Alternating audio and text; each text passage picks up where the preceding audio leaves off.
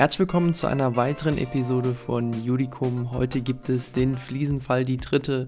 Anknüpfend an Staffel 1, Folge 36 und Folge 63 gibt es heute den dritten Teil hier in meiner kleinen Miniserie bei Judicum. Äh, wie schon letzte Folge sitze ich hier alleine vor dem Mikrofon. Noah ist immer noch im verdienten Urlaub, wird aber in der nächsten Folge wieder dabei sein. Heute wird es nicht hochkomplex, ich will vielmehr die Grundlagen des Paragraphen 439 BGB einmal mit euch durchgehen und ein wenig über den Mangelbegriff sprechen, ja, und einfach einen schönen Abschluss dieser Fliesen-Miniserie hinkriegen. Äh, falls ihr die entsprechenden Folgen 36 und 63 der ersten Staffel von Judicum noch nicht kennt, hört sie euch doch am besten vorher nochmal an, damit ihr auch alle Hintergrundinfos habt. Heute beziehe ich mich mal ausnahmsweise nicht auf ein spezielles Urteil, sondern habe mich ein wenig von einem Aufsatz inspirieren lassen, und zwar von dem Aufsatz mit dem Titel Die Reform des kaufrechtlichen Gewährleistungsrechts 2018 von Professor Dr. Clemens Höpfner und Manuel Fallmann. Den findet ihr in der NJW 107 auf der Seite 3745 fortfolgende. Das ist unten in der Beschreibung verlinkt. Ich glaube, man braucht einen Back-Online-Zugang für.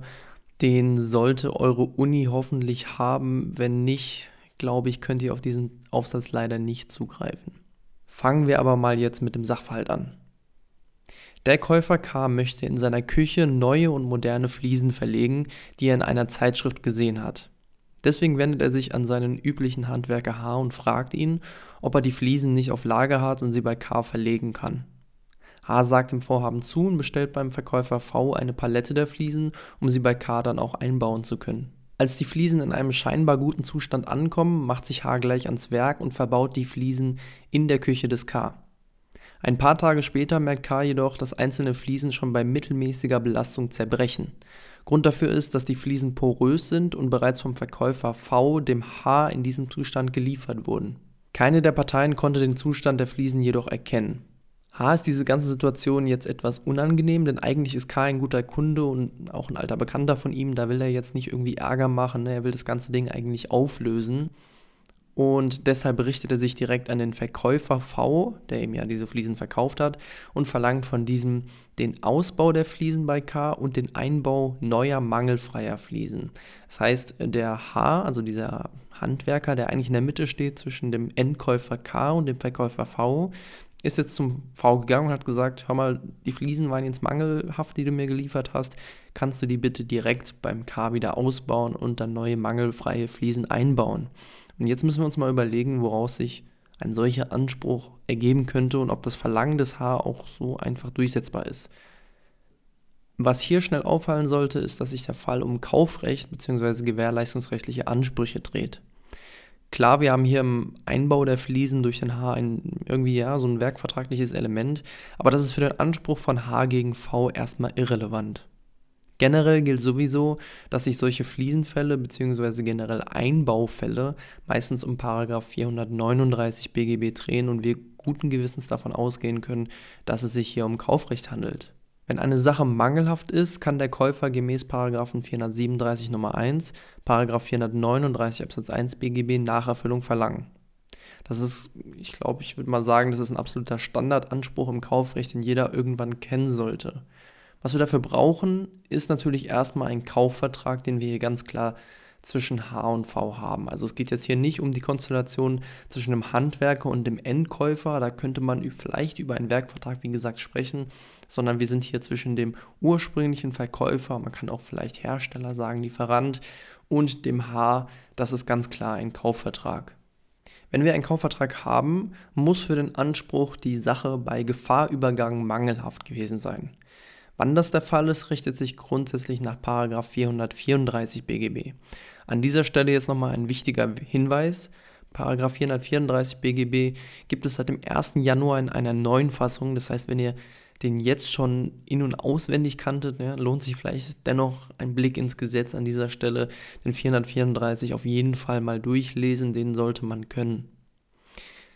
Der ist ziemlich lang, deswegen lese ich den jetzt nicht vor. Im Wesentlichen kann man aber sagen, hat sich am Grundkonzept des Paragraphen 434 BGB geändert, dass jetzt subjektive Anforderungen, objektive Anforderungen und Montageanforderungen gleichwertig an die Mangelfreiheit der Sache zu stellen sind, die sich dann nach den einzelnen Absätzen definieren.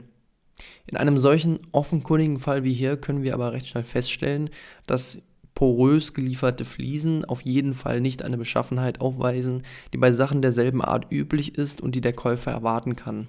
Ganz kurz an der Stelle, weil es mir gerade auffällt, vielleicht nicht, kennt nicht jeder das Wort porös. Porös bedeutet einfach nur, ja, dass die leicht zerbrechlich sind, dass die so, ja, nicht ganz fest sind, sondern dass sie so ein bisschen zwischen den Fingern zerbröseln. So könnte man sich das vorstellen. Das heißt, wir haben hier einen Sachmangel im Sinne des Paragraphen 434 Absatz 1, Absatz 2, Nummer 2 BGB. Und dieser Sachmangel bestand auch schon bei Übergabe, also somit bei Gefahrübergang gemäß Paragraph 446 BGB. Wir haben also einen Sachmangel bei Gefahrübergang, wir befinden uns in einem Kaufvertrag und somit liegen eigentlich erstmal die Grundvoraussetzungen für eine Nacherfüllung vor. Mir springt jetzt persönlich auch kein evidenter Ausschlussgrund ins Auge, weshalb man grundsätzlich davon ausgehen könnte, dass der Anspruch besteht. Jetzt muss man sich dennoch mal fragen, was für eine Art der Nacherfüllung H jetzt überhaupt verlangen kann. Einerseits will er ja neue Fliesen geliefert bekommen. Das können wir ihm, denke ich, problemlos zusprechen. Das ist ja eine klassische Form der Nacherfüllung. Ne? Also wenn die Fliesen mangelhaft waren bei Lieferungen, ganz klar, liefer neue Fliesen und zwar mangelfreie.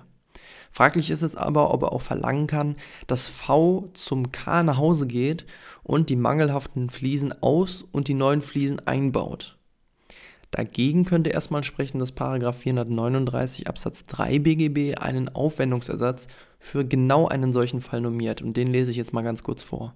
Hat der Käufer die mangelhafte Sache in eine andere Sache eingebaut, bevor der Mangel offenbart wurde, ist der Verkäufer im Rahmen der Nacherfüllung verpflichtet, dem Käufer die erforderlichen Aufwendungen für das Entfernen der mangelhaften und den Einbau oder das Anbringen der nachgebesserten oder gelieferten mangelfreien Sache zu ersetzen. Und da könnte man jetzt denken, ja, wenn das Gesetz jetzt schon einen Aufwendungsersatz bejaht, dann kann doch von der Nacherfüllung nicht die den Aufwendungsersatz begründende Handlung auch noch erfasst sein. Das heißt, es kann doch nicht sein, dass der Handwerker einerseits einen Aufwendungsersatz hat und andererseits bei der Nacherfüllung genau das verlangen kann, was eigentlich diesen Aufwendungsersatz begründet. Das klingt jetzt auch erstmal richtig so an sich. Das ist es aber nur zum Teil.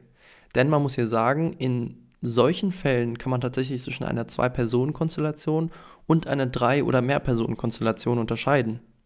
Im Titel dieser Folge steht ja schon das Wort bauvertragliche Drittbeziehung und genau darum geht es im Kern auch bei 439 Absatz 3 BGB.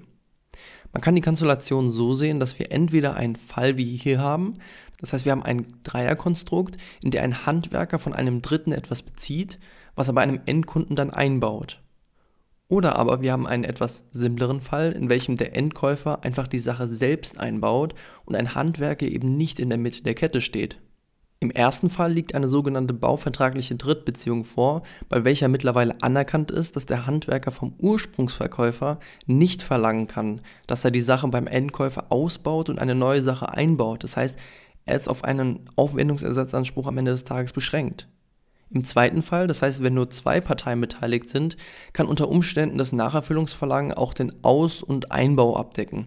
Zu dem Thema aber mehr in Staffel 1 Folge 36. Folglich hat H zwar einen Anspruch gegen V aus 437 Nummer 1 439 1 BGB, jedoch nur auf Lieferung neuer Fliesen. Die Kosten für den Aus- und Wiedereinbau kann er aber aus 439 Absatz 3 BGB von V verlangen. Er kann aber auf jeden Fall nicht verlangen, dass V selbst zum K geht, die Fliesen ausbaut und die mangelfreien Fliesen wieder einbaut. An der Stelle des Paragraphen 439 Absatz 3 BGB ganz am Ende könnte man übrigens in einer Klausur noch problematisieren, ob H dem V den Mangel auch unverzüglich angezeigt hat, also ob das Rügeerfordernis aus 377 HGB ähm, erfüllt ist. Denn es ist ja grundsätzlich so, dass bei einem Handelskauf einer mangelhaften Sache der Käufer dem Verkäufer den Mangel, sobald er ihn erkennt, unverzüglich rügen muss. Sonst könnte das ein Anspruch-Ausschluss sein. Hier war ich aber so nett und habe sozusagen kein, kein Problem draus gemacht, kein Problem verbaut. Das war dann meine kleine Miniserie sozusagen zu den Fliesenfällen, zu den Einbaufällen. Alles zum 439. Wenn es darum geht, dass etwas irgendwo eingebaut wird, könnt ihr euch in diesen Folgen anhören. Folge 36, Folge 63 und jetzt auch in der zweiten Staffel die Folge 15. Ich hoffe, es hat euch gefallen. Ich hoffe, diese Folge hat euch gefallen. Die drei Folgen im Ganzen haben euch gefallen. Ihr könnt uns gerne eine Bewertung auf Spotify oder Apple Podcasts da lassen, würde mich sehr freuen. Ähm, und ich würde sagen, wir hören uns beim nächsten Mal wieder. Ciao.